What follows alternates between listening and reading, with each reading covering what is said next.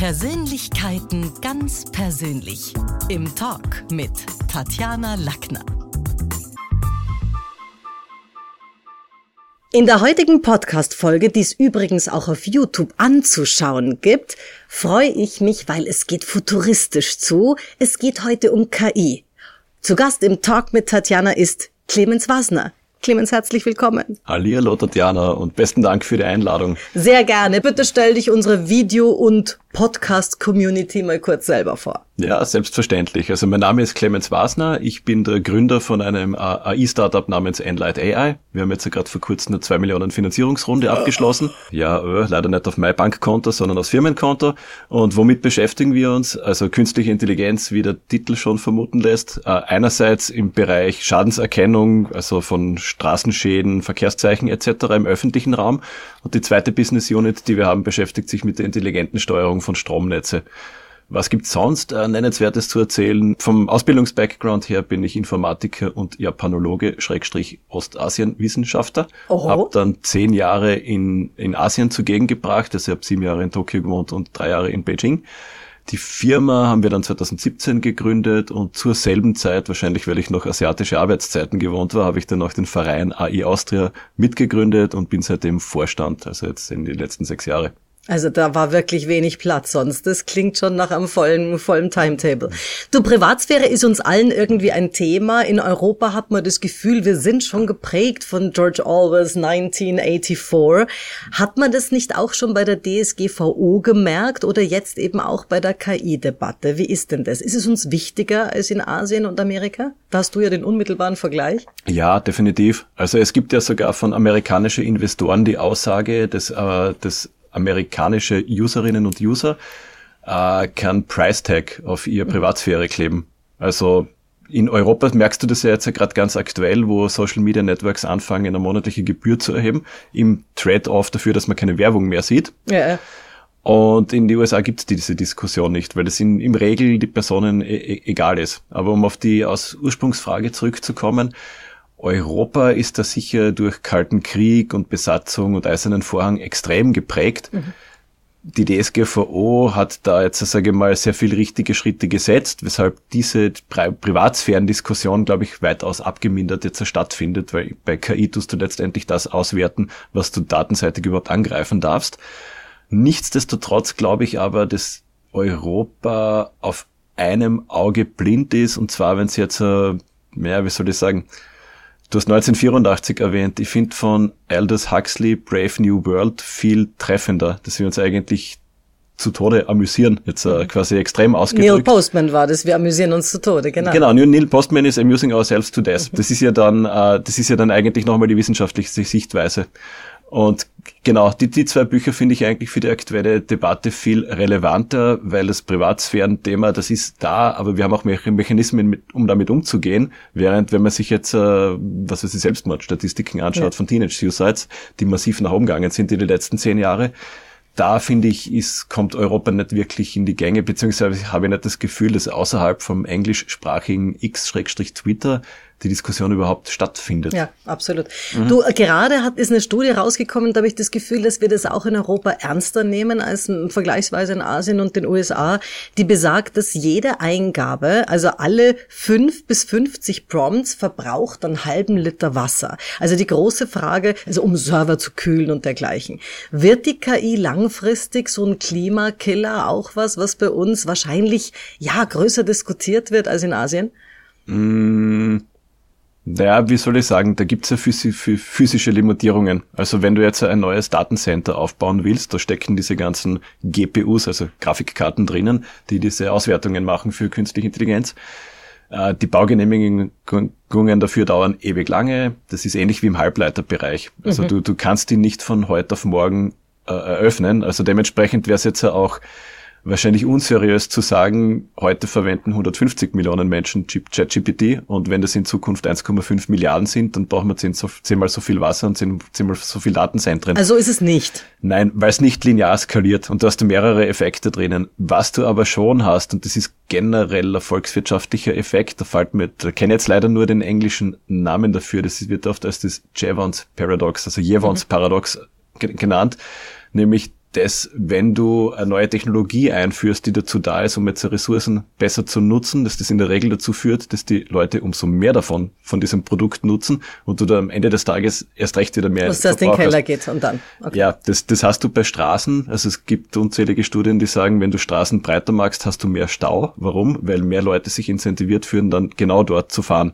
Dasselbe hast du äh, auch beim Benzinverbrauch. Wenn deine Autos weniger Benzin verbrauchen, dann fahren die Leute mehr mit dem Auto und du hast am Ende des Tages erst recht wieder mehr Benzin verbraucht. Aber jetzt haben wir ja irgendwie nach dem Flugscham von wegen Klimakiller dann auch die Streaming-Geschichte. Dann hat sich ja jeder so ein bisschen schuldig gefühlt, weil er doch The Crown oder was auch immer genetflixt hat. Ist es dann dort auch zu erwarten, dass man sagt, also Freunde, schaut's euer Ding, es wird schon besser werden, weil das ja nicht skalierbar ist? Oder ist es schon was, wo du sagst, na, es macht die Welt kaputt?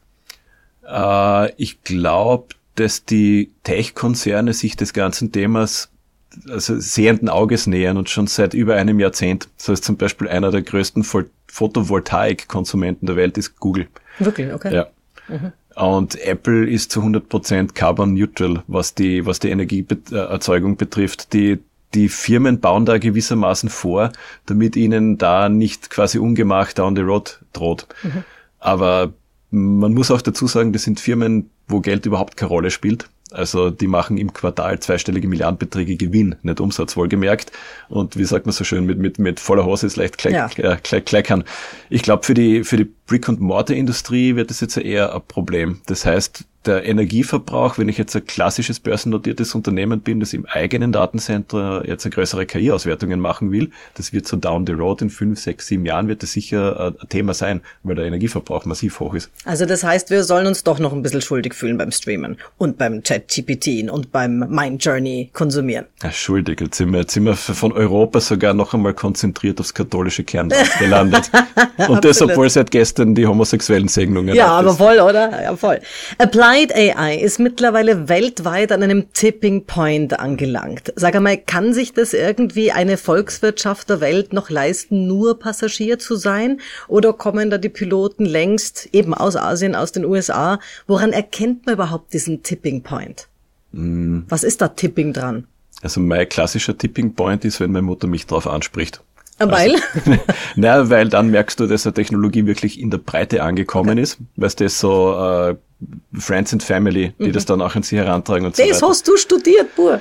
Ja, ja, nein, das ist, das war, das war bei Blockchain so, beim Hype 2018. Das ist jetzt ja gerade bei ChatGPT so, aber es war zum Beispiel auch beim, beim Internet Anfang der 2000er Jahre so oder jetzt ja gerade das Smartphones, wie die vor zwölf Jahren so richtig in, in ein massives Wachstum kommen sind. Warum, also das ist jetzt auf der sagen wir, End-Userinnen-Seite, dass man mhm. merkt, das ist here to stay, das ist, das ist angekommen. Auf, aus der Firmensicht, glaube ich, muss man zwischen zwei hm, Elemente unterscheiden. Wenn man sich anschaut, der jetzige AI-Boom hat ziemlich genau vor zehn Jahren gestartet. Mhm. Also 2012. Dann hat es unzählige Studien gegeben, die Trillionen von Dollar pro Jahr als Effekte vorhergesagt haben. Das war auch noch relativ abstrakt. Konkret ist es dann geworden, als es als nationale KI-Strategien geschnürt worden sind, mhm. eben genau darauf Bezug nehmend, was du jetzt in eine Frage äh, verpackt gehabt hast. Und nichtsdestotrotz muss man sagen, dass in dieser ganzen Zeit KI-Projekte relativ groß und sperrig waren. Also dass jetzt äh, Personal gebraucht oder externe Dienstleister, die in der Regel über ein PhD, also ein Doktorat verfügen, ja, über Statistik, angewandte Mathematik, lauter komplizierte Dinge, mhm. Naturwissenschaft.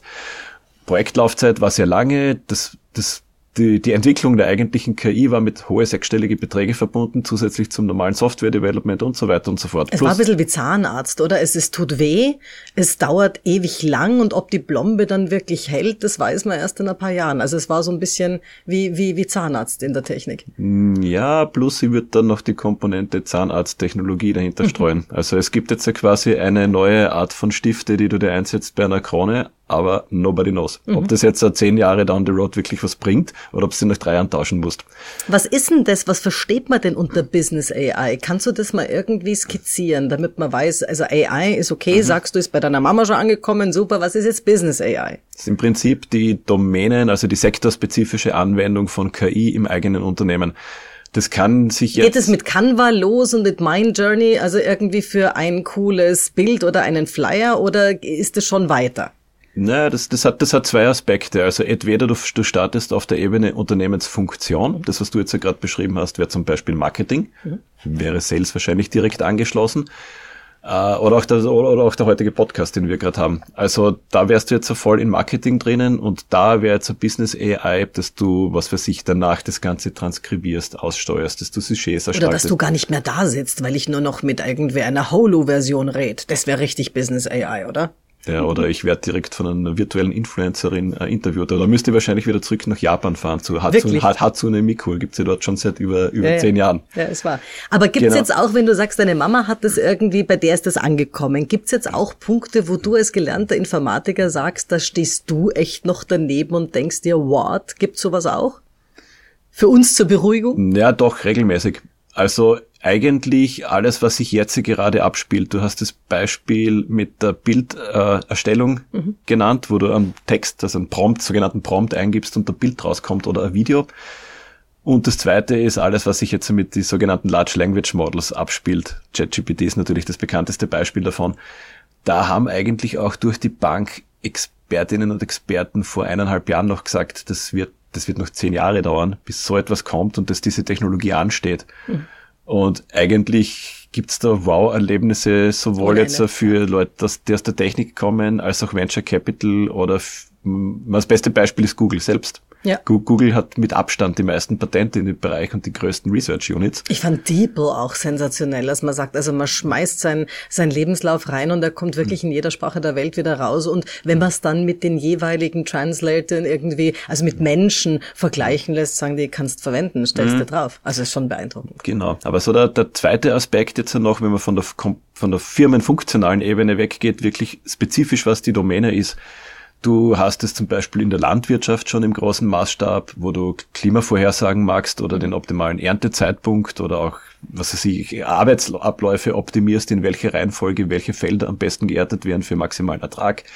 Dasselbe mit Windbruch bei Wälder. Das wäre jetzt so das ganze Beispiel in, in, der Touristik und im Tourismus sowieso, weil wir kommen ja dort großteils aus einer Monokultur, wo die, die, die im Prinzip besteht aus Booking.com, TripAdvisor und Google Maps aber wirklich auf der Ebene drunter, wenn du jetzt an Empfehlungssysteme denkst, so wie du es von Instagram kennst mhm. oder von, von, von, von anderen Webportale, das gibt's ja lange, hat's lange Zeit im Tourismus nicht gegeben. Da haben jetzt die Tourismusregionen angefangen, auch wieder auf Basis von diese Large Language Models eigene Empfehlungssysteme zu machen oder auch tailor-made Pages zum Beispiel für gewisse Jahreszeiten. Woran denkst du da? Was ist da so tailor-made von, von den Pages Jahren? Was denkst du da? Äh, Kärnten Tourismus hat das zum Beispiel gemacht, gemeinsam mit einer Wiener Agentur. Die, okay. die setzen drauf. Dann jetzt, äh, was äh, Pricing äh, Recommendations betrifft, gibt's mit StayMate ein Tiroler Unternehmen, mhm. das sehr stark vertreten ist. Aber das, das ploppt auf. Die Kärnten Tourismus hat auch vor vielen Jahren schon mit Amazon Alexa damals einen, einen, einen, einen ersten Trial gemacht. Und Österreich Tourismus Lustig habe ich gerade habe ich gerade gestern mit jemandem gesprochen, der das betreut, ist auch extrem involviert, weil sie eben KI als einen Hebel sehen, jetzt auch endlich ein Programm zu also zu gestalten für Special Interest.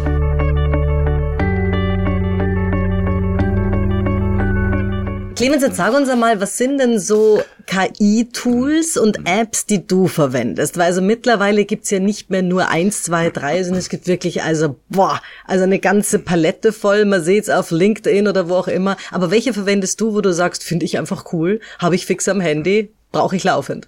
Also äh, gut, äh, stating the obvious, ChatGPT natürlich. Warum ChatGPT? Weil es jetzt im Bereich Text aktuell das beste Tool ist. Und damit meine ich, du kannst dort eine Mail reingeben und sagen, du die jetzt kürzen auf zwei Zeilen mhm. oder. Ich habe ein Liebesgedicht gekriegt kürzlich. Oh. So gerührt. Na was? Von, Kein, direkt von ChatGPT. Ja, also halt von jemandem, der das gepromptet hat, aber wo ich auch das Gefühl habe, du, also live wäre das nie gegangen. Also voll, also mhm. beeindruckend. Ja. Es, es, ist, es ist auch, wenn du jetzt an Arbeitstexte zum Beispiel denkst, weil du hast Mails, eh klar, die haben wir alle schon x-mal geschrieben, aber sehr oft hast du auch mit Webformulare zu tun, wo dann drinnen steht, du hast 150 Zeichen oder 250 Zeichen Platz. Mhm. Da kannst du jetzt selbst damit einmal auseinandersetzen. Oder du lässt den ersten Draft mit dem längeren Ausgangstextsetzer von, von ChatGPT erstellen. Also das ist ein massiver Boost, den du da machen kannst. Die Sonst Anna Simic hat mir mal gesagt, dass äh, sie gehört hat, dass dieses ChatGPT tatsächlich, gibt Studien, besser funktioniert, wenn man mit Bitte und Danke operiert, was Alexa nicht tut. Kannst du das bestätigen? Yep. Das ist uh, Pretty Please, nennen das die, die Amerikaner. Das ist, uh, das funktioniert so, weil halt die hochqualitativen Texte in der Regel aus Umfelder stammen, wo auch höflichere Sprache vorherrscht. Mhm.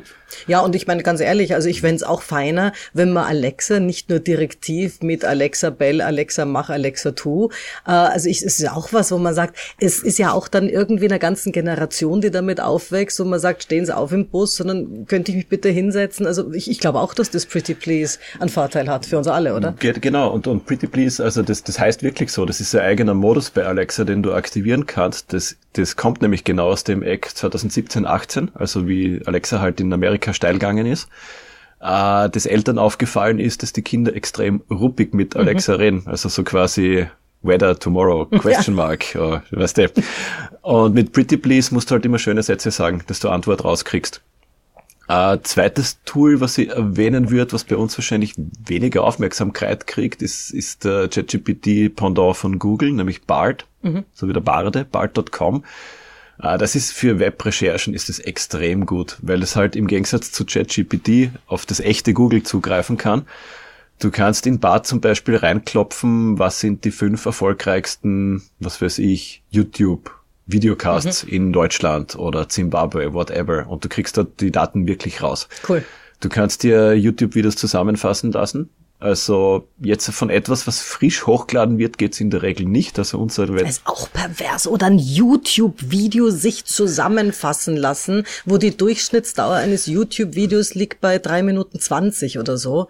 Huh. Naja, na, das, das, das hat dann schon einen Grund, weil du kannst jetzt zum Beispiel sagen, find mir alle, keine Ahnung, du hast mir heute einen Lebkuchen geschenkt, find mir alle Lebkuchenrezepte, wo folgende drei Zutaten ja, vorkommen. Ja. Und, und in welchen von diesen zehn Videos ist das Richtige? Mhm. Und mhm. das, das ist schon interessant. Das heißt, da ist BART besser als ChatGPT in Wahrheit. Weitaus. Mhm. Weil äh, das, da schließt sich jetzt wieder der Kreis zu den Daten und der Verfügbarkeit. Äh, ChatGPT hat halt sehr viel Text, auf dem trainiert worden ist, aber wenn es in die große weite Welt, also ins große weite Internet gehen will, dann muss es auf die Suchmaschine Bing.com zurückgreifen. Ja, okay, okay.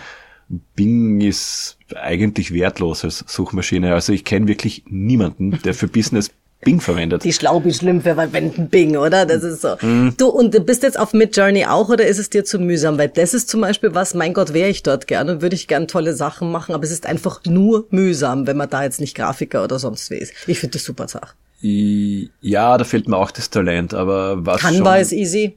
Canva ist easy und äh, für Image Generation ist jetzt sowohl DAL-E 3, was bei ChatGPT integriert ist, beziehungsweise auch bei Bing.com integriert ist, sehr nützlich.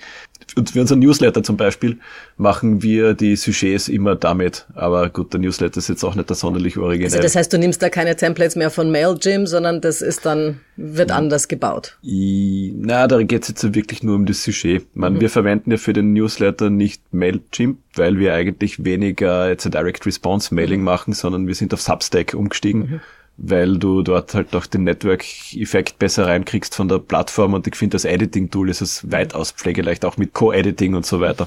Ja, sehr cool. Also das heißt, hier gibt's eine ganze Reihe, die kann man auch verwenden. Bist du jetzt jemand, der empfiehlt, hab's aber nicht in der offenen Version, sondern in der gekauften und Business, um ein bisschen Schutz auf seine Logos, Daten, wenn wir wieder von Unternehmen reden? Weil wenn ich natürlich mein Unternehmenscontent da reingebe, samt der Logos, sind sie draußen. Also ist das was, wo du sagst, lieber nicht oder sagst du für den privaten Gebrauch, ach komm, da reicht die normale Version auch? Uh na gut, das ist okay, es kommt immer darauf an, was man reingibt. Also mein Arztbefund würde ich dort jetzt wahrscheinlich nicht reingeben, weil you never know. Und mhm. das wird ja auch, also wenn du jetzt nicht ein dezidiertes deaktivierst, werden ja deine Prompts und die Outputs auch für Training verwendet. Ja. Da kriegst du 50 Disclaimer, wenn du das Ganze magst. Äh, als Firma solltest du sowieso nicht machen. Also da gibt's jetzt zwar die Enterprise-Version auch von alle OpenAI-Produkte zum mhm. Beispiel, wo dann steht. Aber da ist eigentlich sehr stark zu beobachten aktuell, dass die Firmen schon äh, proaktiv dran arbeiten, jetzt äh, auf Open Source Modelle mhm. umzuschwenken, wie zum Beispiel von Meta, das sind die sogenannten Lama-Modelle, oder von Mistral, von dem französischen Startup, das schon zwei Milliarden also eingesammelt hat an Investment. Mhm.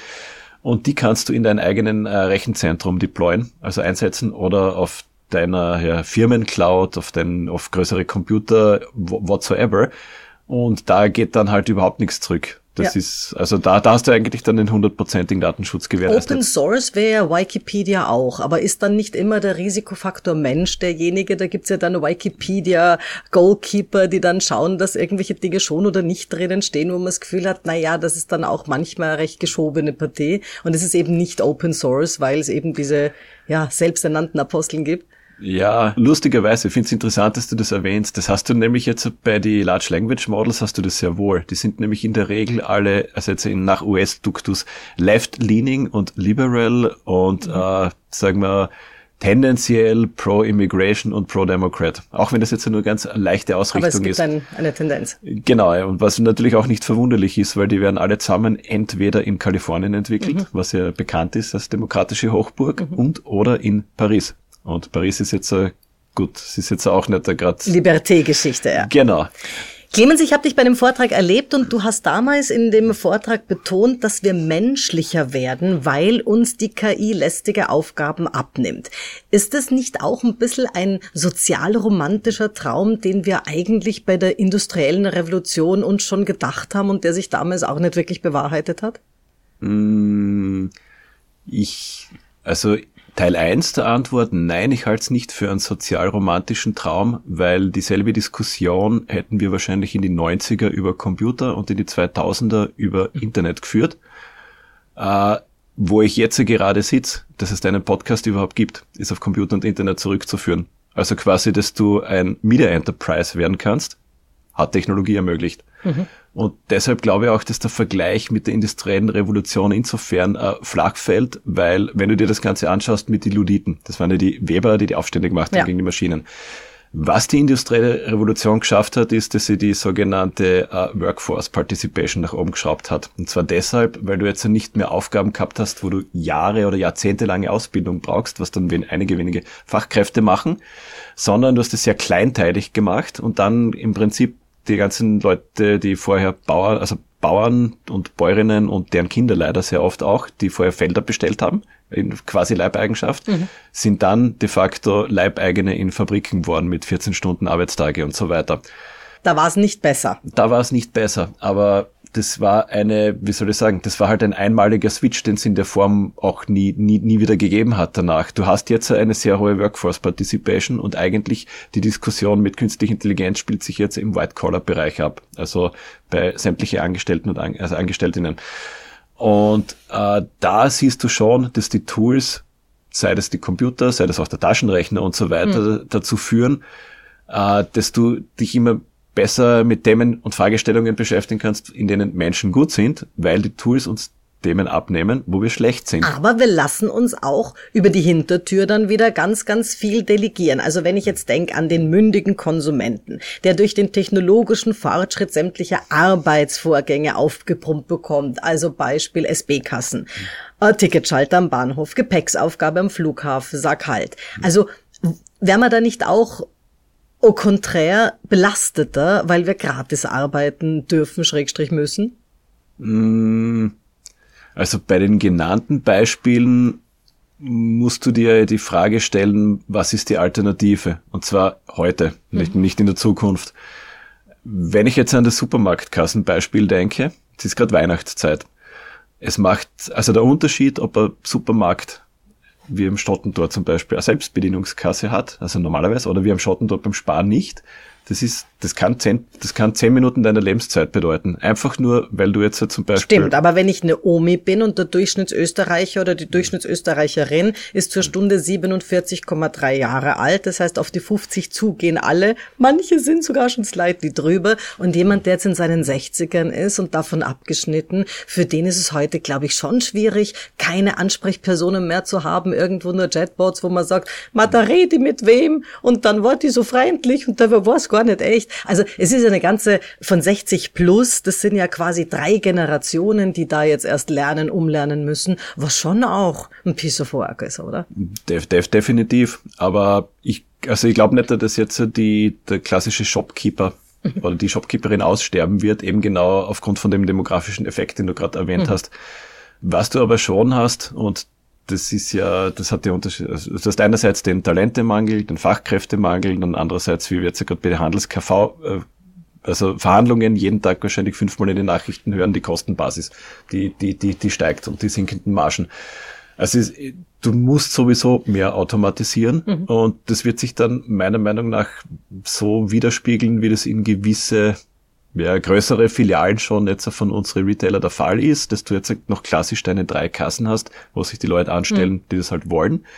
Und dass du dann aber Stationen hast, wo eine einzelne Kraft jetzt von der Supermarktkette sechs, zehn oder zwölf äh, Self-Service-Kassen bedient. Wo es dann Zeitersparnis bedeutet. Ich, ich sehe es halt immer so, weißt du, bei uns an der Schule des Sprechens, wir fahren so ein hohes Service-Level. Mhm. Natürlich könnte ich einen Brummer machen, dass wenn du an der Tür läutest, macht's brrr, aber es kommt immer noch eine Lady oder ein Herr und macht der als Office-Manager selber die Tür auf und fragt dich nach Catering. Hm, klar könnte man das alles einsparen, aber die Frage ist, ist es das dann in der Form? Also dieses Service High-End? Da hilft uns die KI nicht, wenn der Anspruch da ist. Anspruch und Definition von Service ändert sich regelmäßig. und das ist, also das ist jetzt nicht nur als Plattitüde gedacht. Äh, wie die ersten Automobile kommen sind, hat man als Obergrenze für die, für die Stückzahl gesehen, die mhm. Anzahl an Chauffeure, die es gibt. Also nichts gendern, ja. das war damals wirklich 100% Mail. Äh, man hat gesagt, es kann nicht mehr als Hausnummer 15.000 Chauffeure in UK geben, also werden maximal 15.000 Autos verkauft werden.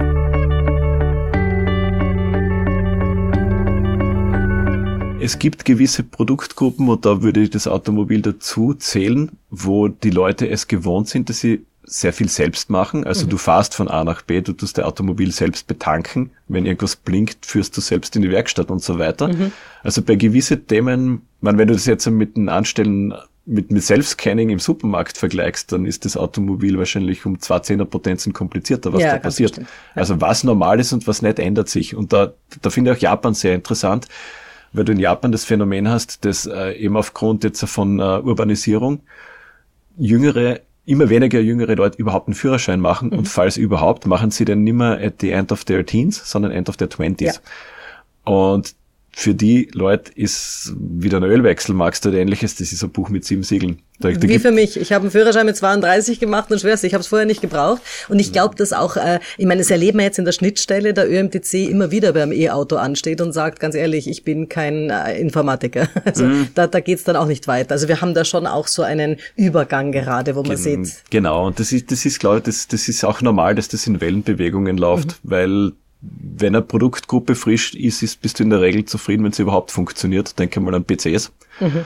Oder, oder Autos früher mal. Heut, heutzutage halten Autos verglichen mit vor 30 Jahren ewig und jeder verwendet Smartphones, wo du gar nichts so falsch machen kannst, dass du einen Bluescreen auf Desk kriegst, wie damals ja. bei Windows, ja. oder dass du den einmal pro Monat neu aufsetzen musst.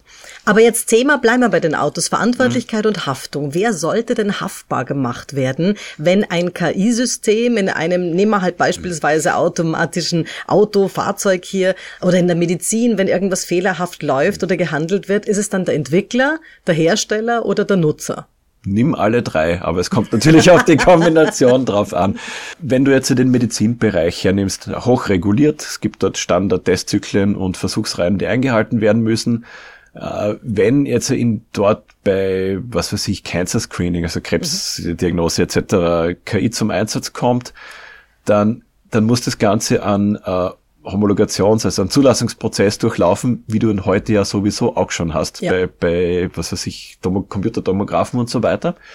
Und erst wenn dort jetzt äh, mit einer gewissen Konfidenz 99% Erkennrate oder ähnliches ausgewiesen ist, erst ab dann kriegt das Ding überhaupt erst die Zulassung. Also da ist es ganz klar der Hersteller und der Hersteller haltet sich da schadlos an der zentralen Zertifizierungsstelle. Mhm. Äh, wenn wir jetzt dann an das andere gehen, generell sind es diejenigen, die das Tool also wenn, wenn der Hersteller diese Hausaufgabe gemacht hat und du das jetzt äh, regelkonform oder wie in den, wie, wie vom Hersteller vorgeschlagen wie einsetzt, Märchen? genau, dann bist du grün. Dann, bist, dann bin ich grün, okay. Also ja. Gott. Hatte Charlie Chaplin recht mit seiner Technologiekritik in Modern Times? Du kennst den Film ja. Oder ist durch die KI da jetzt ist es nicht aktueller denn je, weil man hat ja schon manchmal auch das Gefühl, hm, wir sind jetzt beim Thema Deepfake und was man alles tun kann und die KI kann uns heute Dinge machen lassen, wo die Frage ist, ja, ob wir die sollen, auch wenn es geht. Wo stehst denn du da? Mm, ich würde sagen, das muss sich erst einschwingen. Also ich, ich sehe das wirklich als, als Wellenbewegung, was du hast mit jeder neuen Technologie oder eigentlich mit jedem neuen Produkt, das kommt. Und da muss man jetzt nicht einmal an digital denken. Ich finde es zum Beispiel total schräg, wenn du aus den 1950er, wo ein massiver Fortschrittsglauben geherrscht hat mhm. nach dem Zweiten Weltkrieg, äh, dir, dir Videos anschaust, da, da hast du zum Beispiel Kleidung, die ausschließlich aus Plastik besteht. Ja. Die wird dann quasi abgekerchert, also abgespritzt, und das wird als Errungenschaft präsentiert. Oder dass es erstrebenswert ist, dass es kleine Atomkraftwerke im Keller von jedem Haus gibt. Und äh, worauf ich da hinaus will, ist, du hast es immer, wenn eine neue Technologie kommt, dass jetzt nicht nur missbräuchliche Verwendung stattfindet. Deepfake ist ja offensichtlich Ausprägung also Framings. Davon. Ja, sondern einfach total überschwängliche Framings, die in der Form. Wir haben ja gerade gelernt, dass Atomkraft grün sein kann. Also es ist ja auch ein, ein, ein Lernprozess, wo man sagt, aha, also von Atomkraft nein, danke in den 60er, 70er Jahren bis hin zu jetzt ist es grün, ist auch ein Schritt, ne? Also das. Das kann ja noch toppen. Also Pizza gilt in sehr viele amerikanischen äh, Schulbezirke, also Districts, als Vegetable. Und zwar, weil Tomatensauce drauf wow. ist zu einem gewissen Prozentsatz. Und dann ist es qualifiziert als Veggie. Noch besser, Tic Tac hat in Amerika null Kalorien.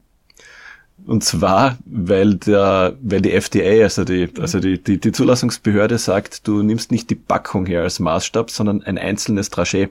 Und wenn ein Dragé unter einen gewissen Schwellwert hat, hat's null. Ja. Deswegen ist jetzt äh, viel, viel, viele mal null ist immer null. Ja, ich kann da gar nichts dafür eben. Also was du warst doch mit dabei oder mit, glaube ich, auch involviert bei diesem EU AI Act. Ja, indirekt. Also du, äh, indirekt gib uns da mal ein bisschen ein Bild, äh, wie das jetzt hier in der Regierung und wie das abgeht und wo steht wer und wo stehen die Franzosen versus den Deutschen und den, den Österreichern. Also es gibt jetzt diesen Digitalisierungs, eine Digitalisierungsgesetzesvorlage, die KI auch betrifft. Heißt jetzt was konkret? Für uns an den Unis dürfen wir das jetzt als Lernmittel oder als Hausübungsding annehmen, wenn jemand seine Geschichte durch ChatGPT jagt?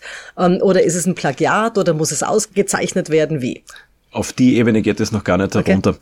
Also die, ich habe ganz früher beim historischen Abriss von KI kurz erwähnt gehabt, dass es nationale Strategien gegeben mhm. hat, dann diese Szenarien mit mehreren Trillionen Effekt auf Wirtschaft, also Volkswirtschaften. Und circa zu der Zeit, 2017, 18, hat auch die Europäische Kommission angefangen, sich des Themas anzunehmen. Und da hat es zunächst die High-Level Expert Group gegeben, das waren ca. 150 Personen, die haben eine Decision Recommendation abgegeben. Und das war dann auch der Absprungpunkt, dass man einerseits jetzt... Äh, Und da warst du dabei? Nein, nein, da, da bin ich gerade frisch in, aus dem Flieger gestiegen von Asien kommen. Okay. Also das war vor meiner Zeit. Okay. Aber wo ich dann involviert war, man hat das Ganze zweigeteilt, nämlich einerseits hat es die ganze regulatorische Diskussion gegeben, Stichwort AI Act, und mhm. dann hat es die Fragestellung gegeben, wie bringe ich das jetzt auch wirklich auf die Straße oder in die Wirtschaft rein. Mhm. Und dazu gibt's die Public-Private Partnerships. Da hat die EU 15 davon und denen obliegt es, die strategischen Ziele der Kommission mhm. umzusetzen. Und eines davon ist ADRA, das steht für AI Data and Robotics Association, wo 2,6 Milliarden über sieben Jahre quasi in Arbeitspakete definiert werden und dann. Oh mein Gott. Ja, ja. Aber zurückzukommen auf den AI Act. Die Entstehungsgeschichte von dem Ganzen ist eben die Europäische Kommission hat mitbekommen, dass 100 plus Länder eigene Strategien schnitzen. Da wollte man nicht da hinten anstehen. Und man wollte dem Ganzen natürlich jetzt auch wieder eine, sage ich mal, äh, soziale Note geben und eine ethische Note. Und was jetzt im Rückspiegel schon auffällt, ist, man hat rund um sehr viele missbräuchliche Anwendungsfälle eine, eine Regulierung versucht zu schnitzen. Mhm die natürlich beim ersten größeren Technologieshift, wie das jetzt der ChatGPT und die Large Language Models sind, komplett aus der Kurve geflogen mhm. ist. Und deswegen hat es jetzt auch so ewig lang gedauert, das Ganze zu gerade zu ziehen. Um konkret auf die Frage einzugehen, was jetzt die unterschiedlichen Standpunkte der Länder sind. Also eigentlich war man sich beim AI Act schon vollkommen grün. Das war so circa März diesen Jahres, da war es knapp davor, dass das jetzt durchgewunken wird. Dann sind die Large Language Models gekommen. Und zurück zum Start, oder? Ja, was, was da jetzt lustig war, dass die, das ist ein bisschen Pharisäer-Mentalität, muss man sagen, leider. Die Länder, die am schärfsten ursprünglich aufgetreten sind, was jetzt uh, Ethical Principles und Trustworthy AI betrifft. Wer? äh, Deutschland, Frankreich. Ja, gut, okay. sind die, die, die, die two that count. Ja. Und Italien ist dann ja. auch noch dazukommen. Äh, haben jetzt zufälligerweise auch sehr große Startups im eigenen Land, die Large Language Models entwickeln. Und zwar ist das Mistral in Frankreich und in Deutschland Aleph Alpha. Mhm. Das heißt mit anderen Worten, das sind gerade vermeintliche neue Industrie-Champions am Entstehen. Und deshalb sage ich jetzt eine Pharisäer-Mentalität, weil du dann schon gesehen hast, dass das sofort umswitcht. Also Aber sind wir da nicht in Europa überhaupt immer ein bisschen eine Lachnummer? Also ich kriege das ja so aus der ganzen Welt gespiegelt. Mein Vater sitzt, der ist Professor in Südamerika, in Santa Cruz, der immer sagt, ihr diskutiert bis um vier in der Früh in Europa, also ihr habt Diskussionskultur ohne Ende. Äh, meine Tochter hat eine Zeit lang in Australien gelebt, dort werden auch Dinge anders gemacht, du kennst es von Asien. Also sind wir jetzt wirklich dieser Leuchtturmfaktor, wo es dann schon, schon wichtig ist, was macht Good Old Europe? Oder ist es nicht in Wirklichkeit immer so ein bisschen auf der einen Seite das Altersheim der Welt und auf der anderen Seite immer ein bisschen hinten und dann doch scheinheilig? Weil wenn wir dann selber Interessen in den Big Countries haben, naja, dann schaut's wieder ganz anders aus. Ja, letzteres. Schein, scheinheilig trifft's eigentlich ziemlich gut. Ich meine, das prinzipielle Problem ist, Europa als solches hat keine Strategie.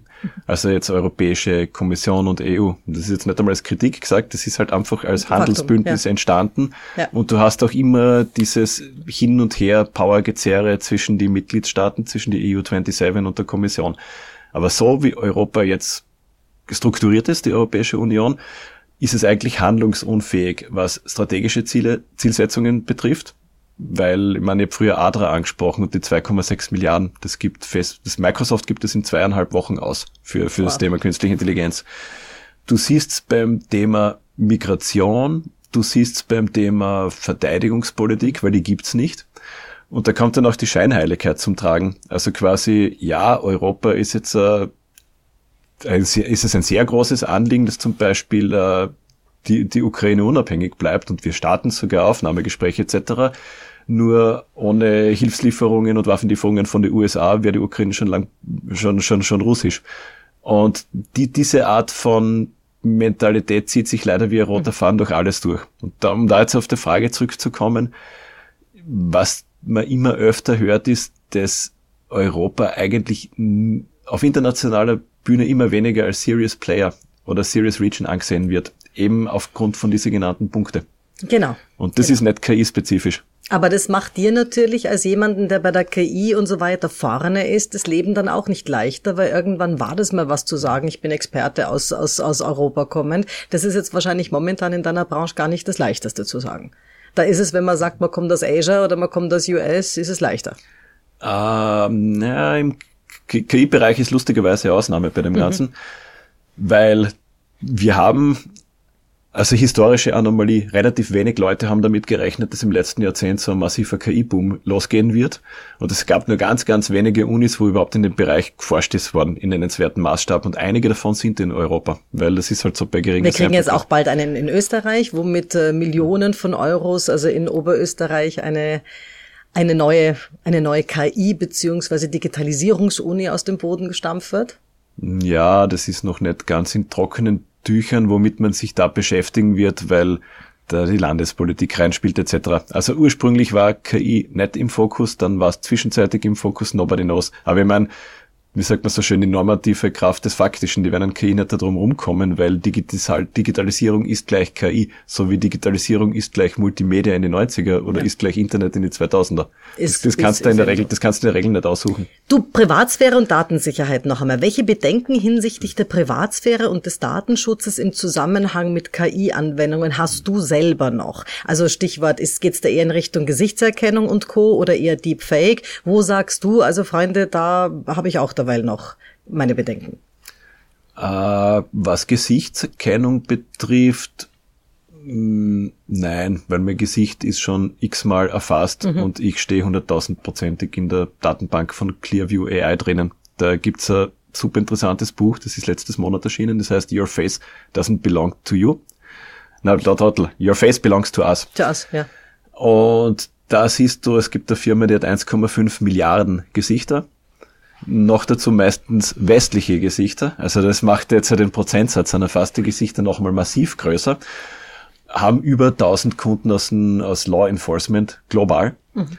Und ja, du bist da bist garantiert drinnen. Also da wär's jetzt, also dem kommst du nicht mehr aus, da reicht ja auch jedes x-beliebige Social Media Post. Aber um auf die Frage zurückzukommen, wo ich für mich wirklich die, die, die Linie ziehe, bevor das nicht da heraus ist, ich würde mir zum Beispiel niemals äh, VR oder Augmented Reality Device auf den Kopf montieren, wo ich nicht weiß, was mit den getrackten Daten passiert, wie das zum Beispiel beim Meta der Fall ist, weil damit kannst du so ziemlich alles diagnostizieren. Du kannst jetzt äh, von, äh, von deinem Pupillenschlag und wie schnell du beim Schauen bist, ablesen, ist Demenz in Anbahnung, hast du Bluthochdruck, Zuckererkrankung etc.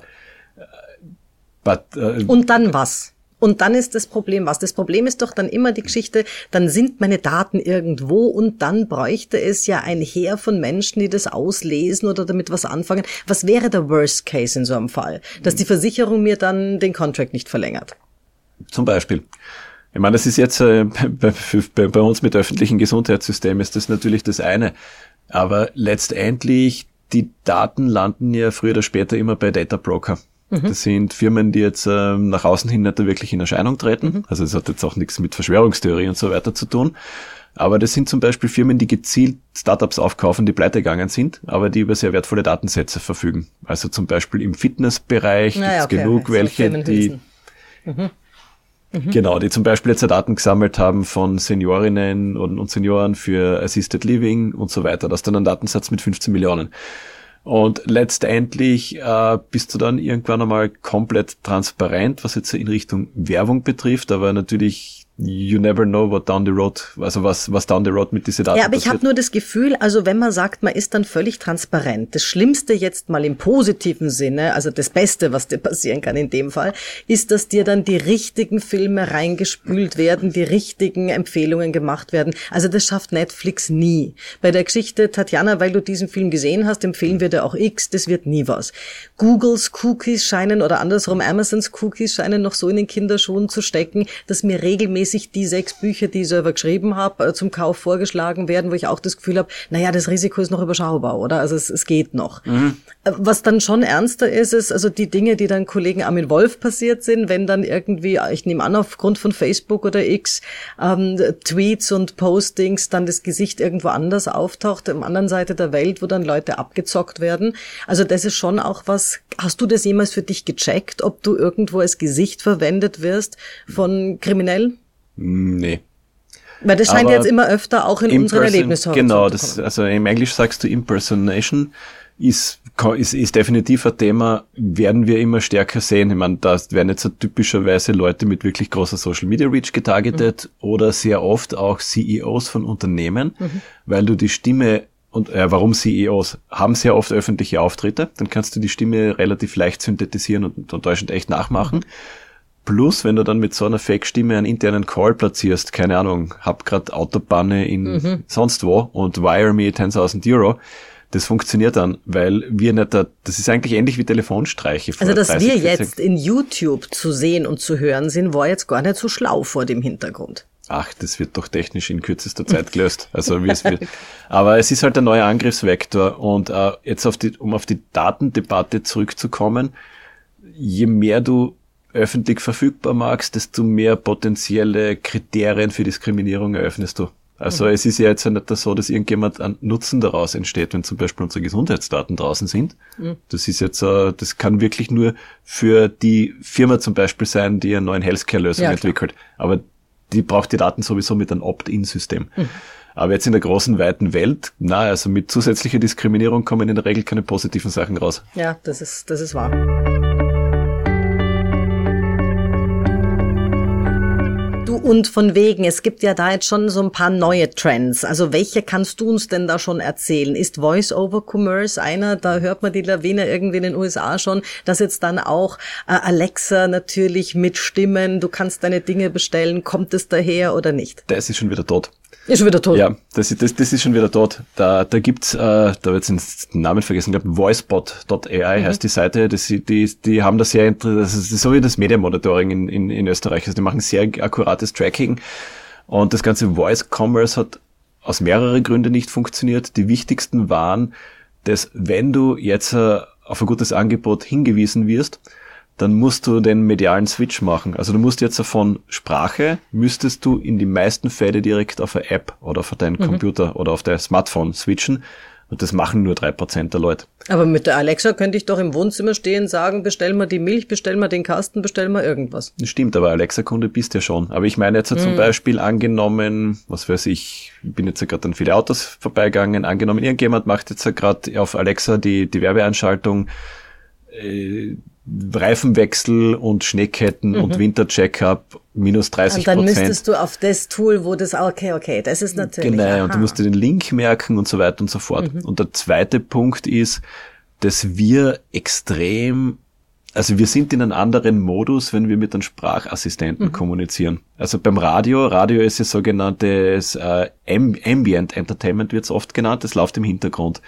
Bei Voice musst du aber total fokussiert mhm. sein, weil du dort auch wirklich sicher sein willst. Erstens einmal, du sprichst klar und der Es Output, muss ankommen. Genau. Und wenn da jetzt dazwischen Werbung eingespielt wird, mhm. dann, dann, dann sind die Leute sofort aggressiv sogar. Also da hat, ich glaube, die erste Kampagne, die so gefahren worden ist, war von Google für den König der Löwen, also für die Neuverfilmung mit Computergrafik von, von mhm. König der Löwen. Und die haben, glaube ich, in kürzester Zeit 150 Beschwerden beim dir direkt bekommen von empörte Leute. Wow. Ja, weil du eben so fokussiert bist. Und wenn du jetzt aus der Konzentration gebracht wirst, gar nicht. Dann ist es das nicht, ja. Genau. Du, natürlich, als Schule des Sprechens interessiert mich, wie wichtig wird eine gut ausgebildete Stimme, Aussprache und Rhetorik auch noch in Zukunft sein vor dem Hintergrund der künstlichen Intelligenz und ihren Töchtern? Ich glaube, alles, was jetzt mit medialer Kompetenz zusammenhängt, und da gehört ja die Sprache dazu, mhm. wird tendenziell steigen. Warum glaube ich das Ganze? Weil ich meine, du siehst es ja, Instagram ist jetzt ein Extrembeispiel und TikTok, wo du eigentlich diesen glossy Look hast in der absoluten perfekten, ja, nicht absolut, aber es gibt halt diesen die, die Instagram-Look, der in den 2014 und 15 mhm. Jahre geprägt worden ist.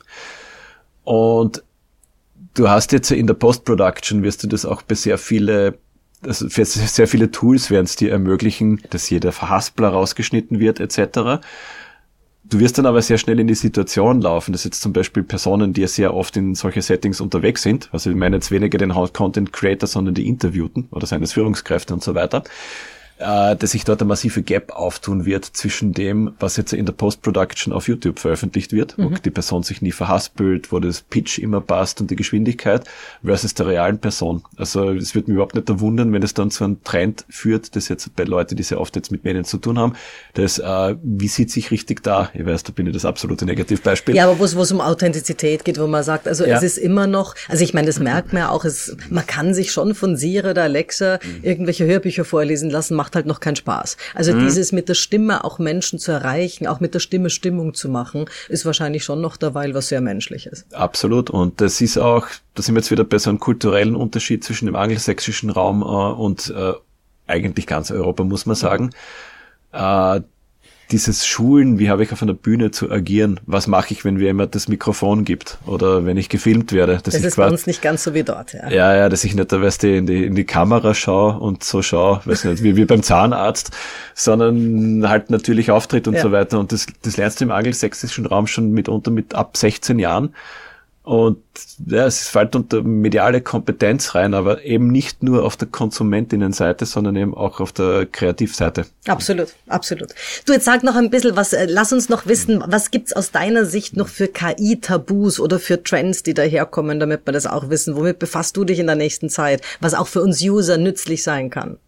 Ha, also für, für, für auf der End-Userinnen-Sicht beschäftigen wir uns äh, als Firma leider, leider gar nicht. Also wir machen wirklich Verdammt klassisches äh, Business-to-Business-Zeug, was, was du in, ja, in, da, auf deiner Stromrechnung dann irgendwann einmal sehen wirst, weil die niedriger werden wird. Äh, was jetzt noch Tabuthemen sind, mh, hm, let me think, das auf dein eigenen Gerät viel läuft, also dass du wirklich einen persönlichen Assistenten hast. Das gibt's aktuell noch nicht, aber ich glaube, wir sind nicht mehr so lang davon entfernt. Was meine ich damit? Ja, im, im Endeffekt kannst du sagen, 150 Millionen Personen verwenden gerade ChatGPT und die verwenden es sehr ähnlich. Natürlich, mhm. manche haben jetzt ein Pretty Please, andere tun Dokumente hochladen, aber im Endeffekt ist das für 150 Millionen Leute dasselbe. Äh, ich glaube, interessanter wird's, wenn die Art von Smartphone-Modelle jetzt wirklich auf dein Smartphone läuft und dann auch eine Individualisierungskomponente reinkommen wird. Also, also ein elektronischer Butler, der mir da letztlich hilft. Ja, der nämlich auch versteht, was jetzt tatsächlich, der tatsächlich auf dem Telefon passiert. Nicht nur im Chatfenster, sondern komplett am Telefon. Da gibt's ähm, ähm, auf, am Desktop, also auf Com Computer, gibt's da schon die, die ersten Vorläufer, das heißt Rewind, so wie zurückspulen. Mhm. Spulen. Das gibt's für, für Mac und für Windows und du kannst dort zum Beispiel die Frage stellen, äh, schick mir Listen von die zehn Websites, die ich am Vormittag angesurft habe. Oder keine Ahnung, welchen Link hat mir Person X in Videokonferenz Y geschickt, geschickt mhm. und so weiter. Also das kannst du wirklich als, als fotografisches Gedächtnis verwenden. Ja, gut. Was, was im Moment äh, Tabu ist, ist glaube ich, dass du KI magst, die sich jetzt einmal speziell an Kinder richtet und jetzt an, an Education. Mhm. Äh, ich hoffe, dass sich das sehr bald ändern wird, weil wenn das jetzt nicht im professionellen Stil angegangen wird, wird es immer wieder zu Missbrauch führen. Und ich, wir haben ja heute ein paar Mal schon jetzt ein YouTube erwähnt, das ist für mich eigentlich ein schönes Beispiel. Wann ist YouTube erschienen? Irgendwann 2005 2005, 2006, was ja, hätte ich auch gesagt. Genau. Und äh, hat sich natürlich explosionsartig verbreitet. Man hat dann aber um 2013, 14 festgestellt, dass die meistgesehenen Videos borderline, ich würde es jetzt nicht äh, würde es jetzt nicht der kinderpornografisch nennen, aber ja, sehr, sehr bewusst an der Grenze mhm. ist. Mhm. Und das war aber, wie soll ich sagen, das waren Channels mit mehreren Millionen Followers Wahnsinn. und zig Millionen Views. Und das hat dann eigentlich auch erst die ganze Diskussion losgelöst. Also mehrere. Einerseits Brand Safety. Das ist jetzt, wenn ich äh, quasi Blue Chip Brand bin, dass ich nicht zu solchen Videos angezeigt mhm. werden will. Zweitens, dass ich eine Art von Content Monitoring reinkriege. Das ist jetzt äh, eine Polizei in, ja. Mhm. Genau. Und so ist dann unter anderem YouTube Kids entstanden. Und die Content-Formen okay, haben sich okay. verändert und auch was jetzt YouTube Aber warum ist das nicht in den, ins Darknet gewandert? Es müsste ja irgendwie KI und Darknet sein, weil es kann doch jetzt nicht irgendwie, also gerade die Pornografie, die Kinderpornografie dann in der weißen Ecke sein. Mm, naja, wie, wie, wie soll ich sagen? Also es war jetzt schon 100% auf der legalen Seite, also. aber zum Beispiel, dass du jetzt leicht bekleidete Kinder hast, die hm. die Spielzeug vorstellen, mhm. anstatt, keine Ahnung, Long, Longsleeve und Jean. Mhm.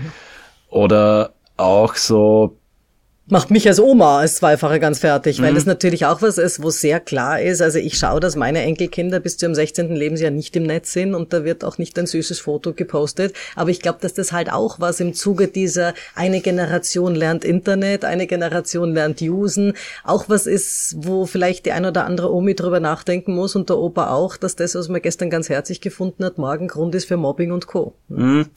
Genau. Und quasi um da nochmal zu, zurückzukommen, etwas ähnliches wie YouTube Kids würde ich mal in dem Large Language Model Bereich auch schnellstmöglich wünschen, mhm. weil ich, ich erlebe das ja ganz, ganz stark jetzt bei meinem Sohn, der ist, der ist zehn Jahre alt, geht jetzt in die erste Klasse Gymnasium, die verwenden alle ChatGPT. Und das kannst sagen, wirklich, die, das, das Gym vom, vom Erdgeschoss bis mhm. zum Dach, die verwenden alle ChatGPT. Und je, also altersgerechte oder jetzt speziell auf, auf, Edu auf, Education ja. ausgerichtete Produkte würden da sicher viel bringen. Und wie siehst du das, was Manfred Spitzer als die digitale Demenz beschreibt, dass ein Kind, das, äh, ich weiß nicht genau, wie es, wie es altersmäßig begrenzt unter 15 überhaupt vor der Kiste sitzt und dass das unsere Gehirne zerstört und Co.? Mm. Ist jetzt den Informatiker gefragt, auch gemein, ne? Naja, Informatiker bin eigentlich nicht so der, der, der, der, der, der, der reine Informatiker. Ja, das hast du sicher. Ich würde aber wieder auf das Thema zurückzukommen. Sagen wir so, ich finde, dass wir die letzten zehn Jahre eine Periode gehabt haben, die fast als digitales Biedermeier bezeichnen würde. Also mein Instagram ist für mich das beste Beispiel. Da geht's im Prinzip um nichts. Ist mittlerweile ein rein feminisiertes Medium, also muss man auch dazu sagen. Also das ist schon großteils weiblich. Du schießt ein Foto, du setzt einen Filter drauf an und du hoffst, dass sehr viele Leute damit interagieren. Das ist jetzt, das ist jetzt vom Prinzip ist das für mich nicht viel anders, als wie das du schöne Stickerei in der Biedermeierzeit magst und dann lade ich dich ein auf einen Tee mhm. und sag, schau, jetzt habe ich den vom, in Erzherzog Johann seine, sein Blumenbankett habe ich da gerade gestockt. Interessant wird's aber, wenn die Auseinandersetzung auf einer Tool-Ebene passiert und quasi, wenn du wirklich dieses User Empowerment hinkriegst. Mhm. Und in die Phase tritt KI jetzt gerade ein mit den Tools, die wir vorhin angesprochen haben. Also wie soll ich sagen, Videotapes, Home-Videos haben eine extrem schlechte Reputation gehabt. Die ersten eigenen Kinderkanäle haben, denk an Teletubbies, die hast du heute ja, schon einmal erwähnt, ja. unglaublich schlechtes Standing gehabt in, in, den 1990er mhm. Jahre.